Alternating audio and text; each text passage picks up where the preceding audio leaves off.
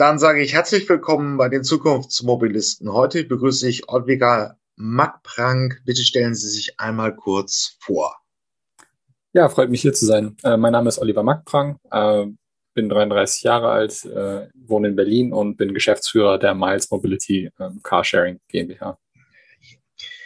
Ja, vielleicht mal eine allgemeine Frage. Was hat sich im Bereich Carsharing eigentlich so in den letzten zehn Jahren getan? Es ist eigentlich relativ viel. Ich, wenn ich mich noch kurz in Sinn haben wir 2015 erreicht, dass die Hälfte der Deutschen Zugang zu Carsharing angeboten haben. Das waren natürlich überwiegend Großstädter oder auch größere Einheiten.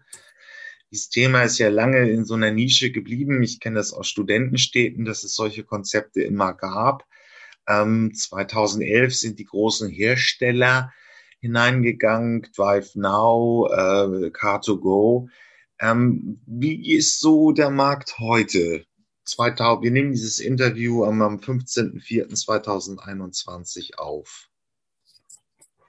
Ja, also ich, ich glaube mal, die letzten zehn Jahre war, waren sicherlich ein Auf und Ab ähm, für die Branche. Also Carsharing ähm, das Teilen ähm, von einem Auto ist ja in Deutschland ja sicherlich über 40 Jahre alt. Es hat irgendwann in den, ich denke, in den 60ern begonnen mit, äh, mit so Kommunalteilen von Autos, wo, wo Gemeinden sich zusammengetan haben, um letztendlich Autos zu teilen. Ähm, da sind auch die, die heutigen stationsbasierten Carsharer äh, gegründet worden, viele von ihnen ähm, wo das wirklich so einen Gemeinschaftsgedankengang hatte, okay, die Gemeinschaft legt zusammen, teilt sich die Fixkosten und, und, und teilt sich letztendlich äh, ein Auto als, äh, als Mobilitätsersatz. Ich denke mal, getrieben durch ähm, technische Innovation, Smartphones, ähm, quasi dieses mobil, dieser mobile Zugang, der das dann quasi ermöglicht hat, ähm, ohne Schlüsselübergabe physisch äh, ein Auto zu teilen, gab es dann ähm, 2009, als Car2Go gegründet wurde, 2010, ähm, 2011, als Drive Now als Nachzügler kam, ähm, dann, dann ein Branchenboom. Ähm, Carsharing wurde in, in Deutschland ähm, in, in den Großstädten ähm, vermehrt ähm, deployed, auf die Straße gebracht. Ähm, sicherlich ähm, mit großen Versprechungen, die, äh, die man gegebenenfalls vorhatte, wo man festgestellt hat, dass es doch irgendwie schwieriger ist, als man denkt, ähm, Leute von, von einem solchen Konzept ähm, zu überzeugen. Ich sag mal, die letzten zehn Jahre waren, waren für die Branche ein Auf und Ab. Ähm, aber gerade in den, in den letzten ähm, in Jahren hat es vor allem in den, in den Ballungszentren ähm, wirklich auch einen Durchbruch gegeben, wo Leute immer mehr und mehr bereit sind, ähm, aufs eigene Auto zu verzichten. Nicht zuletzt auch, weil, weil Carsharing an sich auch immer zuverlässiger geworden ist, immer, immer praktikabler, äh, immer verfügbarer ähm, und es auch einfach ein, ein, guter Mobilitätsersatz oder, oder Ergänzung einfach auch darstellt, ähm, haben das die Leute immer mehr und mehr angenommen. Also interessanter, interessanter Weg, sage ich mal, die letzten 40 Jahre in der Branche. Ja, wir reden jetzt mal im Gespräch ein bisschen über die Letz Entwicklung der letzten Jahre. Es ist, aber so Don, Don Dahlmann war ja hier auch im Podcast es ist jetzt für Großstädte, sagen wir mal, in Berlin auch durchaus möglich, aufs eigene Fahrzeug zu verzichten. Viele sind ja auch noch genervt, wenn sie im, im praktisch ein eigenes Fahrzeug haben. Ähm, das kann man jetzt so sagen. Also größere Städte bis, sagen wir, wie viel sind 500.000? Da ist schon im Prinzip das Carsharing mit dann Ergänzung, S-Bahn, U-Bahn praktisch möglich, aufs eigene Auto zu verzichten. Ja, das auf jeden Fall. Okay. Ähm, ich denke, es ist immer die Frage der Alternativen, die man hat. Okay.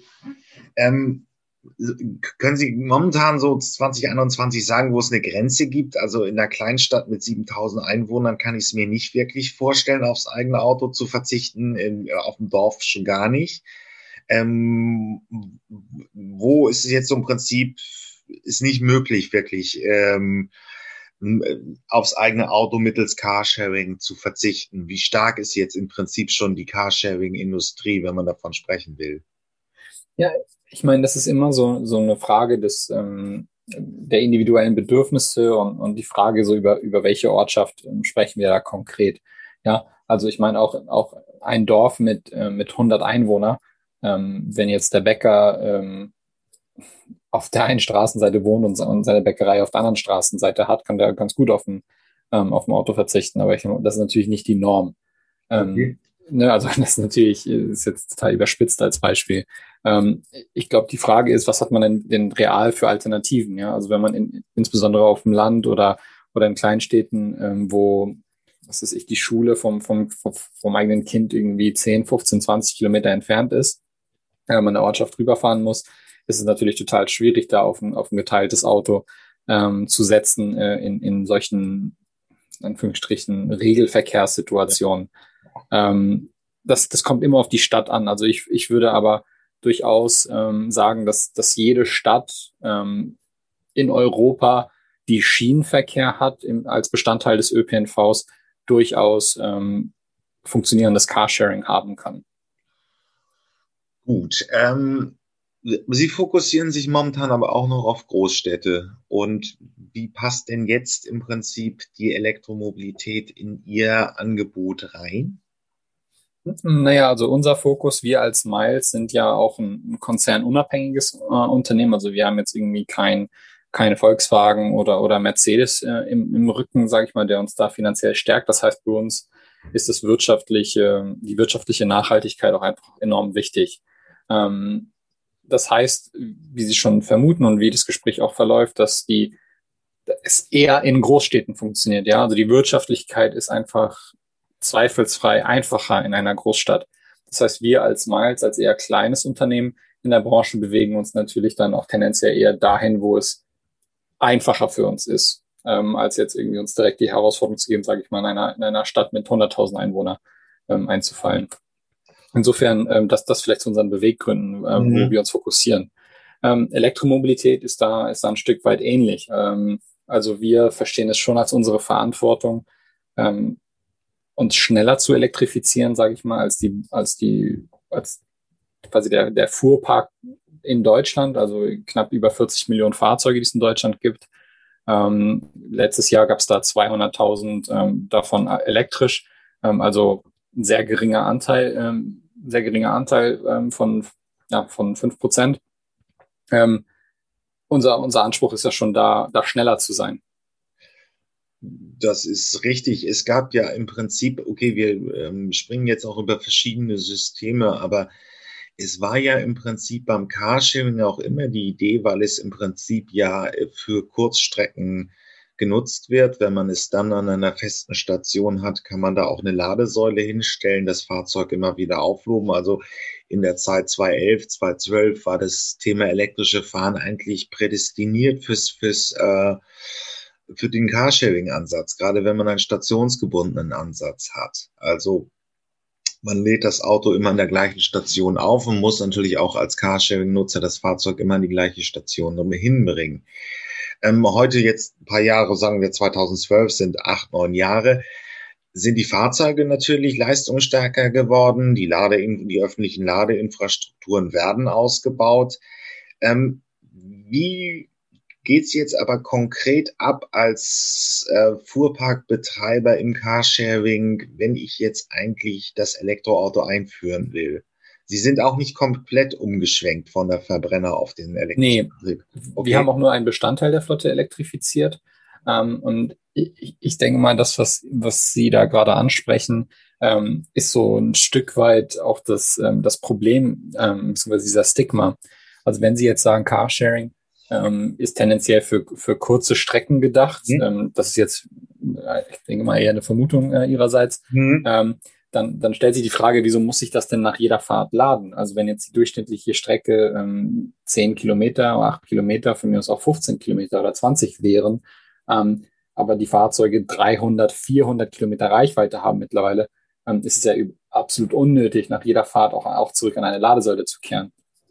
Insofern, ähm, das ist aber halt immer so diese, dieser Pessimismus, diese Sorge, was da beim Elektrofahrzeug, oh, ähm, jetzt, jetzt neigt es sich Richtung unter 50 Prozent Ladestand. Ich muss jetzt sofort an eine Ladesäule. Das ist ja, ähm, ich meine, bei, bei, bei einem Verbrenner ähm, bricht man ja auch nicht irgendwie in, in Panik aus. Ähm, ich glaube, das ist eine Erziehungssache bei, den bei den Kunden, äh, auch eine Gewöhnungssache. Ähm, man muss, man muss sich die Erfahrung erfahren, ähm, quasi, äh, um sich damit äh, da, da ein Stück weit auch dran zu gewöhnen was so ein Elektroauto heute auch an Reichweite hat. Also dieses stationsgebunden und zurückkehren ist, ist dann nicht so wichtig. Ähm, ich glaube, es hängt eher davon ab, dass es in dem Geschäftsgebiet, in dem Nutzungsgebiet des Fahrzeugs einfach ein regelmäßiges Aufkommen von Lademöglichkeiten gibt. Und dann reicht das völlig aus. Was ich jetzt ja auch äh, ähm, habe, war auch noch nicht nur so eine Sicht 2012, was hatten wir da auf dem Markt? Den Neve und dann später den ersten Zoe, die hatten dann teilweise auch eine Ladeleistung von 120, 100 bis 150 Kilometer Reichweite. Ähm, heute ist es richtig, ähm, 3 bis 400, also der i3 hat 300 sattelfest, Volvo für 40.000, 40.000, 400 Kilometer Reichweite. Die Fahrzeuge sind ähm, leistungsstärker geworden, die Batterien sind leistungsstärker geworden. Also bei Ihnen ist es nicht so, dass praktisch nach jeder Kurzfahrt aufgeladen werden muss. Das Fahrzeug, ähm, welchen Ansatz haben Sie? Nutzen Sie nur, bieten Sie nur stationsgebundenes Fahren an oder ist es auch wirklich, ich kann das Fahrzeug da abstellen, wo ich gerade meine Fahrt beendet habe und per App kann der nächste dann das Fahrzeug wieder nutzen?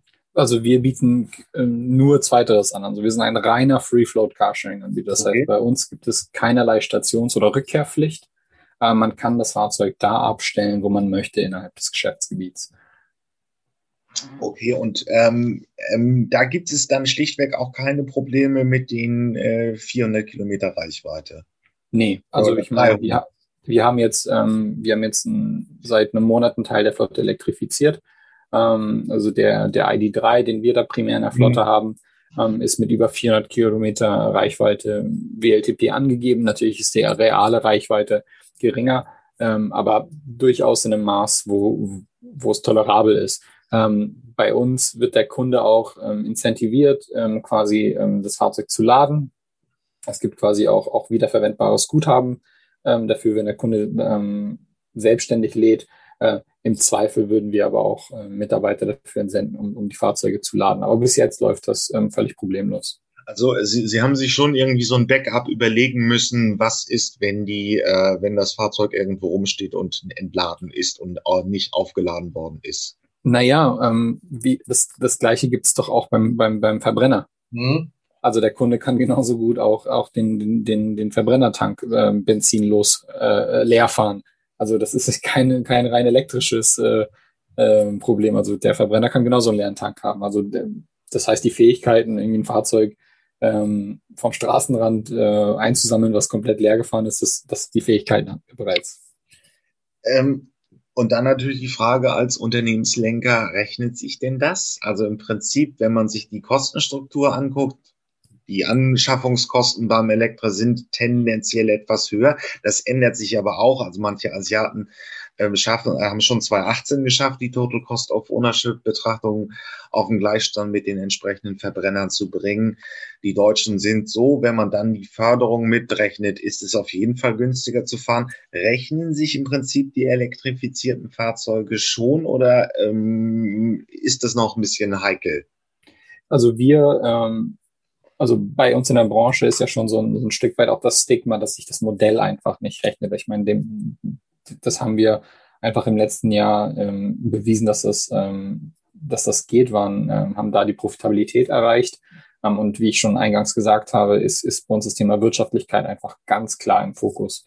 Ähm, deswegen haben wir jetzt mit einer äh, mit 150 ähm, ID3 einen signifikanten Versuch gestartet, auch diese Fahrzeuge, die schwarzen Zahlen, ähm, operieren zu können.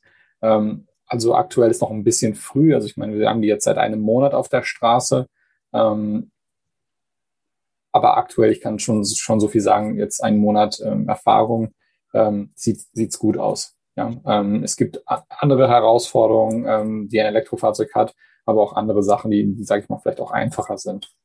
Äh, ist ein bisschen für, einen Laien, der jetzt zuhört, ist es sicherlich also viele Wartungsfragen gehen weg, ähm, Abgassonderungsuntersuchungen entfällt natürlich. Ähm, die Fahrzeuge sollen einfacher sein und somit auch weniger Verschleiß produzieren. Aber wie sind denn so ein bisschen regional gesehen Ihre Erfahrung mit der Ladeinfrastruktur? Also ähm, Sie haben dann sicherlich auch ähm, im, Firmengelände einen Ladepark aufgebaut oder setzen Sie einseitig auf die öffentliche Ladeinfrastruktur? Und wie sind so die äh, Erfahrungen in verschiedenen Städten mit der Ladeinfrastruktur? Ähm, also wir haben die, die elektrifizierte Flotte primär in Hamburg. Das heißt, da, da, da sind unsere Erfahrungen. Ähm, am, am, größten. Wir haben auch einen Teil in Berlin, aber der, der, der Bärenanteil ist, ist in Hamburg. Und da setzen wir größtenteils auf, ähm, auf öffentliche äh, Ladesäulen und ähm, eine Privatinfrastrukturpartnerschaft.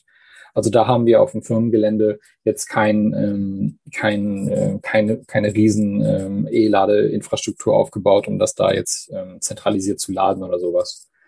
Das würde auch gar keinen Sinn machen. Also wenn, wenn jetzt irgendwie ein, ähm, ein, Fahrzeug äh, platt ist, ähm, sag ich mal, entladen ist am nördlichen ähm, Stadtteilrand und man selber hat ein, hat ein Betriebsgelände im Süden, das hilft einem ja nicht. Ja? Und irgendwie diese Rückkehrpflicht immer, immer dann einzu, ähm, einzu, äh, einzuläuten, um die Fahrzeuge zu laden, macht, macht da wenig Sinn. Also das macht schon deutlich mehr Sinn, äh, in unserem Nutzungs- äh, oder in unserem Anwendungsfall eine äh, dezentrale Infrastruktur zu verwenden. Ähm, und dann aber mal auch die Frage, ich komme jetzt so fließend zur Erfahrung als Fuhrparkmanager. Ist es denn in der Umstellung auch schwierig gewesen, von der Softwareseite, von der ganzen Administration das umzu, äh, ähm, umzudenken? Also tendenziell hat man ja im Prinzip noch andere Reichweiten. Wahrscheinlich sind sie schon ausreichend, wenn man also die neuen Fahrzeuggenerationen 2018, 2019 sich anschaut aber man hat ja weniger und das Laden dauert ja auch noch ein bisschen länger. Ähm, musste da von der Softwareseite etwas umgeändert werden? Auf was müssen die Disponenten achten? Ähm, wie war so der interne Lernprozess? Also ich denke mal, dass es in, in, in Teilen identisch ist und, und in Teilen ist es einfach anders. Ähm, es ist jetzt nicht so, dass Elektrofahrzeuge softwareseitig eine, eine enorme Herausforderung darstellen. Ähm, es gibt einfach Sachen, die anders sind. Ähm, bei einem bei einem Verbrenner müssen wir ja unseren Kunden ja auch die Möglichkeit geben, ähm, zu tanken, beispielsweise äh, bei unseren Tankpartnern. Und ähm, jetzt muss man den Kunden die Möglichkeit des Ladens geben ähm, bei den äh, bei den E-Säulen.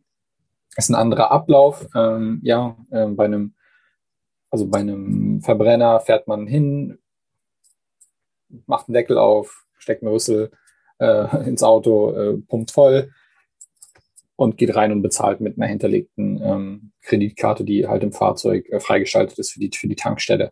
Bei einem E-Lader ist der Ablauf so, dass man letztendlich die, ähm, die, die Ladeinfrastruktur zeigt, die verfügbaren und, und leerstehenden, äh, leerstehenden Säulen äh, dem Kunden ähm, übersichtlich darstellt. Der Kunde fährt hin und kann dann ähm, quasi diesen Ladeprozess äh, vor der Säule initiieren ähm, und, und starten und, und auch wieder beenden. Es ist natürlich irgendwie ein anderer Ablauf technisch. Man muss an andere Systemlandschaften angebunden sein. Ähm, man wartet auf unterschiedliche Bestätigungen. Äh, und, aber letztendlich ist es nicht komplizierter als bei einem Verbrenner, sondern einfach anders.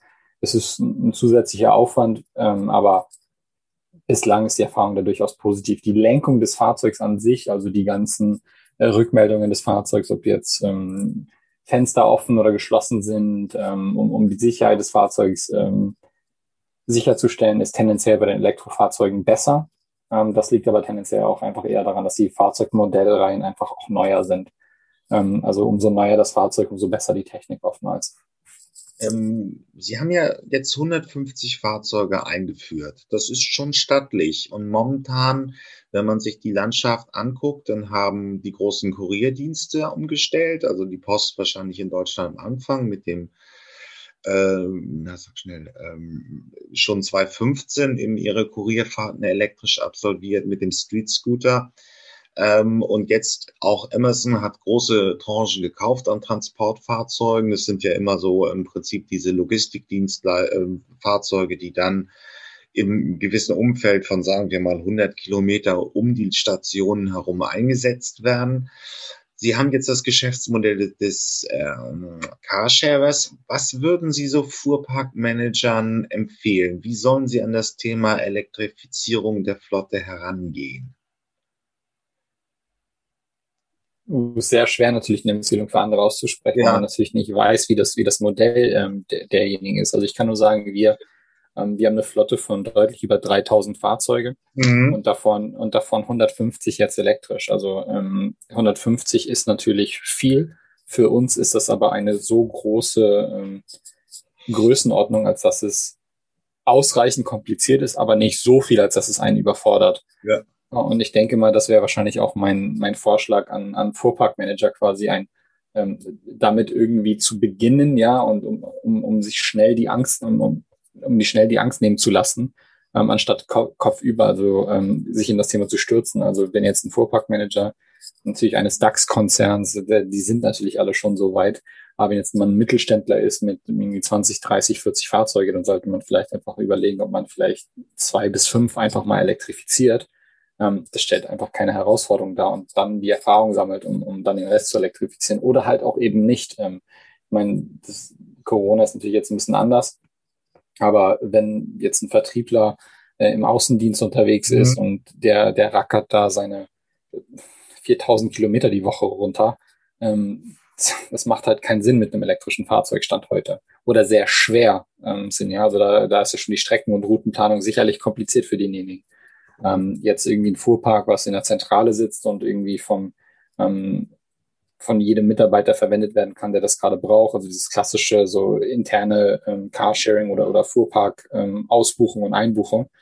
Das ist natürlich total einfach abzubilden mit einem elektrischen Fahrzeug. Ja, mit, mit einer, mit einer E-Ladesäule. Also ich, ich würde einfach jedem empfehlen, einfach da die Berührungsängste ähm, einfach nicht zu haben und, und da klein anzufangen. Ähm, dann wird man sehr schnell da seine Erfahrungen mitmachen. Ähm, wenn man, aber also das war ja im Prinzip schon, dass ihre Tourenprofile sich wenigstens tendenziell für ein Elektrofahrzeug geeinigt haben. Haben Sie da, also haben Sie bewusst auch einen Schwerpunkt auf Hamburg gelegt, zu sagen, weil hier einfach ähm, die, die, die, die, die Fahrstrecken, sagen wir, in sehr kleinem Bereich sind, weil die Versorgung und Ladesäulen einfach relativ gut ist?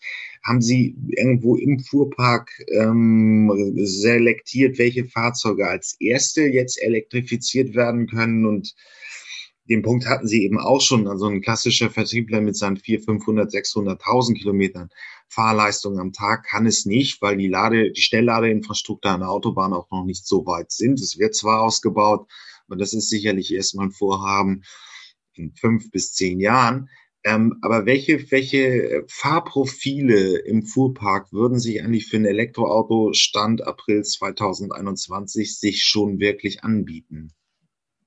Ähm, also ich glaube, Sie haben es wahrscheinlich kurz versprochen mit den 4.000 bis 5.000 Kilometer am Tag. Also derjenige, der das fährt. Ja, sollte. 500 Kilometer am Tag und ähm, das wäre schon wirklich. Ja, das wäre auch schon stattlich, ja. Ja, ja. Ähm, Aber es sind die, die, die klassischen Vertrieblerprofile, die kommen man in manchen äh, Spitzenstrecken wahrscheinlich ja, auf 800 Kilometer am Tag und, und äh, ähm, ja, 400, 500 müssen sie jeden Tag wohl auch fahren. Und ähm, das ist dann halt ähm, auf, auf deutschen Autobahnen mit dem dünnen ähm, Schnellladeletz einfach nicht machbar. Ja, also Sie haben ja äh, gerade mehrere Fragen gestellt. Also äh, zum einen ähm, äh, die Frage, welcher Bestandteil unserer Flotte wurde elektrifiziert. Also bei uns ist ja die Elektroflotte eine Ergänzung gewesen und kein reiner Austausch. Ja, also wir haben uns quasi für, für das Wachstum, was wir, äh, was wir vorhatten, dann für eine elektrische Flotte entschieden. Also nicht so, dass wir andere Fahrzeuge dafür rausgenommen haben. Das andere, wenn Sie fragen, welche, welche Fahrprofile haben sich dafür geeinigt, äh, geeignet. Ähm, wir haben gerade deswegen ja auch andere Fahrzeuge bei uns im Fuhrpark im Angebot in Hamburg beispielsweise. Also es reicht von einem Audi A4 über ein Polo bis hin zu einem Transporter, also einem, einem, einem Mercedes Sprinter oder, oder Crafter, ähm, weil wir den Kunden ja letztendlich ein, eine breite Palette bereitstellen wollen und sagen, das Fahrzeug, was ihr braucht, haben wir. Ja, und ähm, dementsprechend, wenn ein Kunde jetzt wirklich vorhätte, mehrere hundert Kilometer in kurzer Zeit ähm, runterzufahren, haben wir beispielsweise ein A4-Kombi. Ja, also wir, jeder, der jetzt irgendwie, was weiß ich, von, von Hamburg nach Bremen oder in die Ostsee oder von mir aus auch nach München fahren möchte, da eignet sich der A4 vielleicht irgendwie ein bisschen besser für als, als der, der ID3. Also das, das als erstes, also diese, diese, diese Wegstrecken haben wir einfach anders, ähm, können wir einfach anders bedienen. Ähm, die Frage, welche Wegstrecken würden sich für einen Fuhrparkmanager eignen, um, um, um zu elektrifizieren? Unterschiedlichstes. Also einerseits natürlich Rückkehrer, also wenn, wenn jetzt irgendwie an der Firmenzentrale, wie gesagt, ähm, rausgefahren wird und zurückgefahren wird, ähm, in, in kurzen Strecken ist natürlich ein Elektrofahrzeug dafür prädestiniert. Ich denke gerade vielleicht irgendwie in Richtung, ähm, was ich große Hausverwaltungen, Immobilienverwaltungen, so die in der Stadt aktiv sind, ähm, wo die, wo die Strecke halt hin und zurück keine, keine 30, 40 Kilometer sind, ist halt prädestiniert dafür. Ähm, ich denke auch, dass Vertrieb und Außendienst, ähm, so, solange er primär in Ballungszentren stattfindet, auch, ähm, dass, dass das kein Problem stellt. Also ein, ein Außendienstmitarbeiter, der tendenziell irgendwie von Berlin nach Hamburg oder in Großstädte ähm, einmal im Monat unterwegs ist, ist, stellt das auch kein Problem dar. Ich denke nur, wenn es so diese asymmetrische ähm, Strecken, ähm, die schwer planbar sind durch ähm, durchs Land, sind einfach da, da, da schwieriger. Also praktisch ein planbares Fuhrprofil ein Pluspunkt ist, wenn man einfach noch ähm, Verbrenner in der Flotte hat, die dann auch einfach den, den, den großen Reichweitenbedarf abdecken kann. Und dann kann es losgehen, wenn man das zusammenfasst.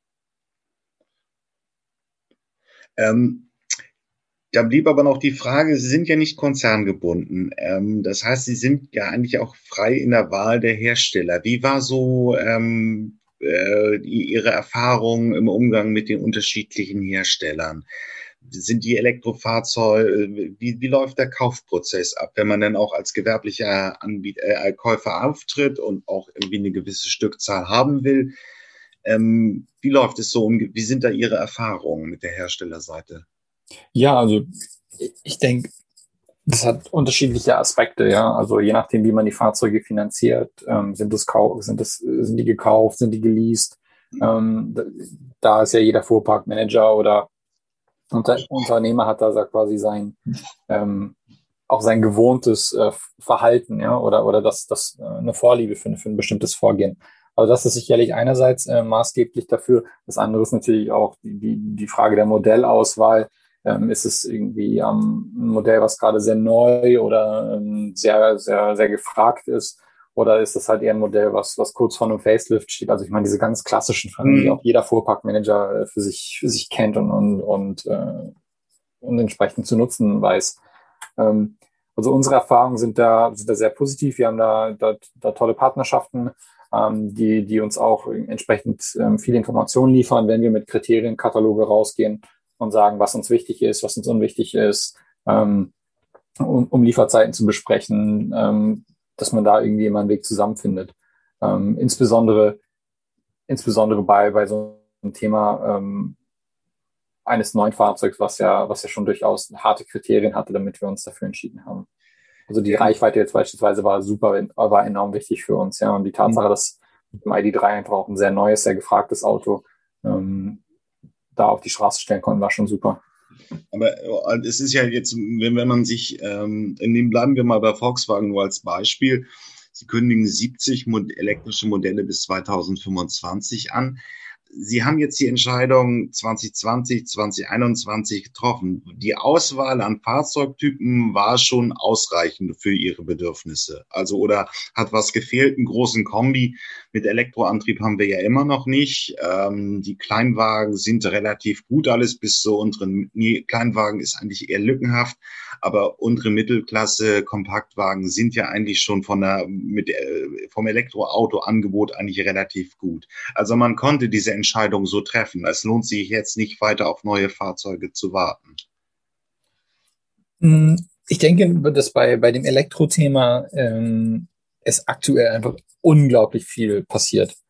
Also unglaublich viel. Also wenn man jetzt mhm. darüber nachdenkt, einfach heute vor einem Jahr ähm, gab es einen Tesla und ein Renault Zoe vielleicht und es gab noch von Hyundai ein, der Kuga oder so heißt er, wenn ich mich jetzt nicht ähm, irre.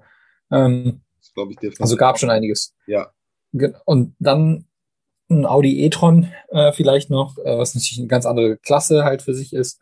Ähm, und dann passiert es natürlich Schlag auf Schlag. Also jetzt, ist, wenn man alleine bei Volkswagen schaut, ja, es ist ein ID3, ein ID4, es gibt Porsche hat einen Taycan rausgebracht, es mhm. gibt ein äh, Audi e-tron, e-tron GT, ein, ein, Q4 elektrisch, es gibt, also das jetzt im Volkswagen jetzt ähm, irgendwie, was da an, an, an, an Modellvielfalt rauskam, es gibt ein uh, Opel Adam äh, elektrisch, ähm, es gibt etliche, ähm, etliche Angebote und ich denke, ähm, das ist, das ist dann irgendwie eine, eine Mischung aus Vorliebe, TCO, ähm, wie Sie zu Recht sagen, also was, also wenn jetzt ein, wenn jetzt ein Unternehmen irgendwie für seinen Vertrieb tendenziell irgendwie Mercedes äh, äh T-Modelle irgendwie einsetzt, dann, dann, dann die gibt es auch heute. Ja? Also die, die Klasse findet man heute auch elektrisch. Okay. Wenn es jetzt irgendwie total nischig ist, ähm, dann ist es schwieriger vielleicht an einer oder anderen Stelle. Man darf auch nicht vergessen, dass Smart ja auch bereits voll elektrifiziert ist als ja. Beispiel. Mhm. Also ich finde, ähm, also es gibt auf jeden Fall genügend Auswahl. Es ist ja halt einfach immer die Frage in Innovationsthemen, wann haben wir das erste Smartphone gekauft und da kamen dann immer neue Funktionen und immer neuere Technik. Ähm, ist es jetzt beim Elektroauto genauso, dass wirklich viel von den Herstellern auch in der Corona-Zeit auf den Markt gebracht wird. Also man kann die Entscheidung schon treffen. Gut, aber ist ja jetzt die Frage, es passiert natürlich in der Mobilität auch sonst sehr viel. Die ersten Mobility-Apps gibt es schon in Berlin. Man fragt sich, wie man private Akteure daran einbindet. Also das Elektroauto wird ja dann irgendwie nur ein Bestandteil sein der, der New Mobility, der Zukunftsmobilität. Ähm, wie sieht's da bei Ihnen aus? Wollen Sie in diese Apps rein? Was muss es irgendwie alles über App gesteuert sein? Vorbild dem, der Chinesen praktisch zu folgen? Oder wo, wo geht so die Zukunft für Carsharer hin, mal abgesehen von, von, der Elektro, von den Elektrofahrzeugen in der Flotte? Ja, also ich denke, das ist ein, ein absolut wesentlicher Bestandteil ähm, für die Zukunft von Carsharing ähm, die, die, das multimodale Verhalten zu fördern. Also einfach, ähm, das, das ist jetzt einfach keine grüne Floskel von mir. Ähm, so ich, ich wünsche mir, dass die Menschen irgendwie auch, auch mal mehr Rad fahren oder, oder ÖPNV verwenden. Ähm, das ist, das ist durchaus Eigeninteresse, ja. Ähm, wenn, wenn ein Kunde ähm, 30 Mal im Monat, dreimal am Tag ein Carsharing-Auto fährt, dann wird er das nicht sehr lange machen, ja. Dann wird er auch irgendwann sich ein eigenes Auto anschaffen.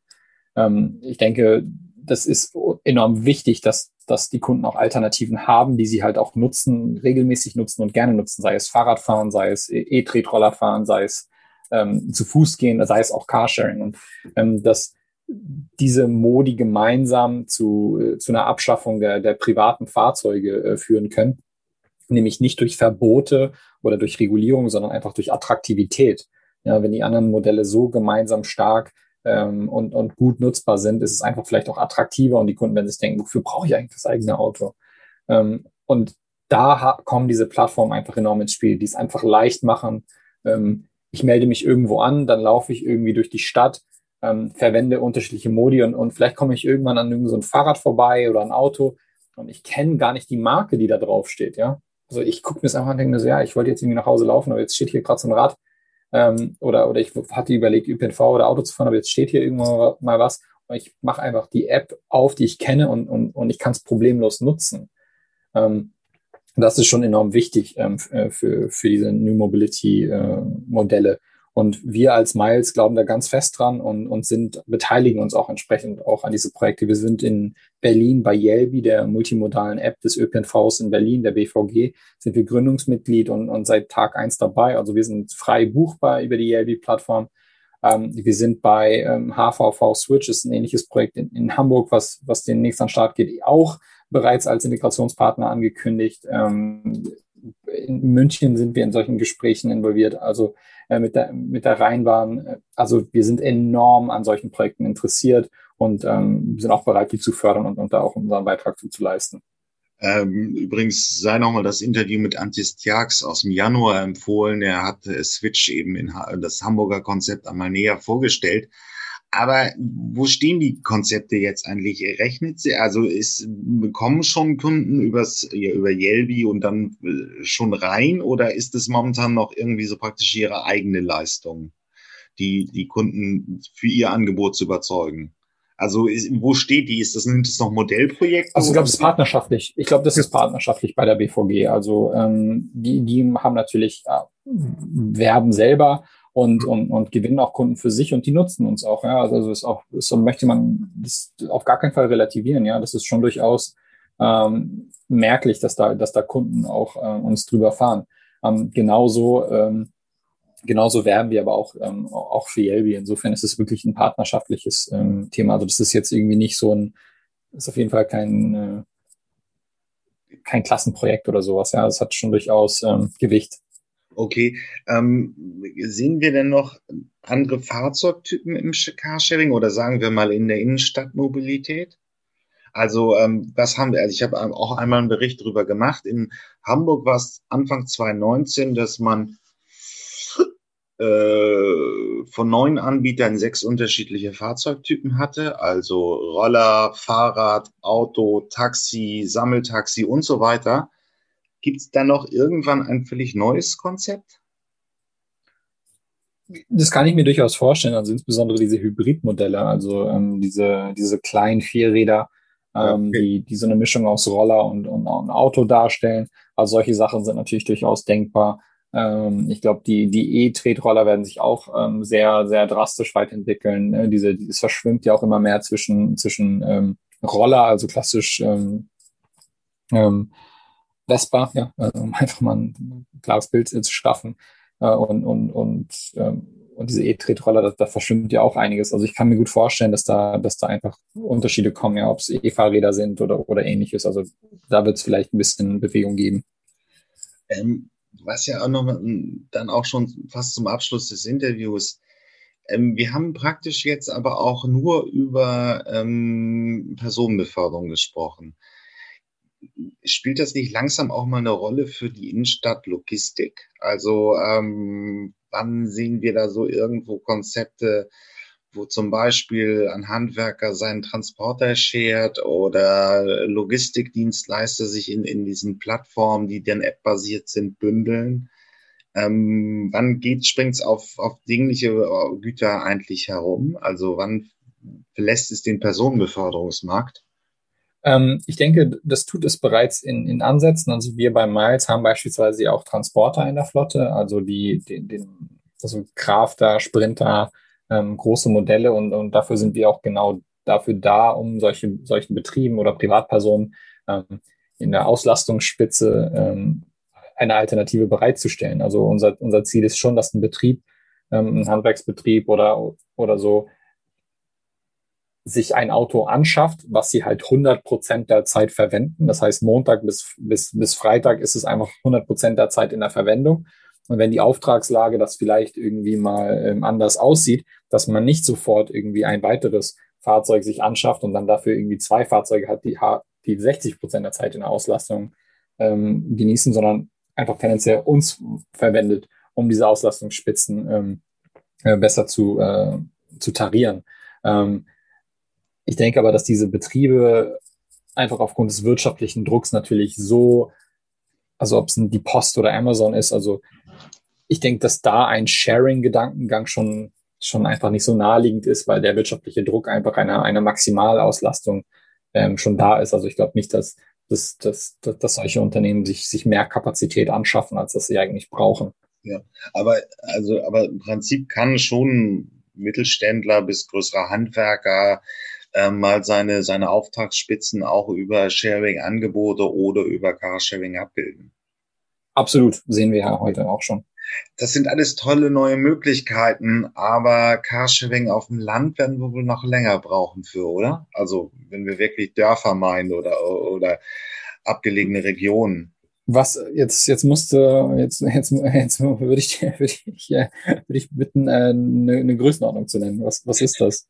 Äh, sagen wir mal, haben, sagen wir mal Rendsburg und Umgebung. So, jetzt bin also ich natürlich als, als gebürtiger Kanadier, weiß ich natürlich jetzt nicht, wo Rendsburg ist. Äh, das ist in der Mitte von Schleswig-Holstein. Ja, gehen wir, nehmen wir, nehmen wir das Beispiel nördlich der Eider, ist, ist Schleswig-Holstein extrem strukturschwach, eigentlich nur die Wiese kurz vor Dänemark. Ähm, das kennen dann die Dänemark-Urlauber. Kleinstädte, sagen wir, so um die 10.000 äh, ähm, Einwohner und dann noch ein paar Dörfer um die Ecken herum. Ja, also ich denke, dass das, das schon Ähm, das ist die, die härteste Nuss, die es irgendwie in der Branche zu knacken gibt. Ähm, wenn ich, ich habe mir jetzt anguckt, wo, wo Rendsburg liegt, ja, in der Nähe von, äh, von Kiel. Ähm, also solche, solche Anschlussmöglichkeiten sind durchaus denkbar, ähm, werden aber im Moment vermutlich länger, äh, länger brauchen, um, um angeschlossen zu werden. Na, wollen wir es mal hoffen. Die schöne neue Mobilitätswelt auch auf dem Lande. Vielen genau. Dank. Ja, vielen Dank für die Zeit. Keine Ursache. Bis dann. Tschüss. Bis dann.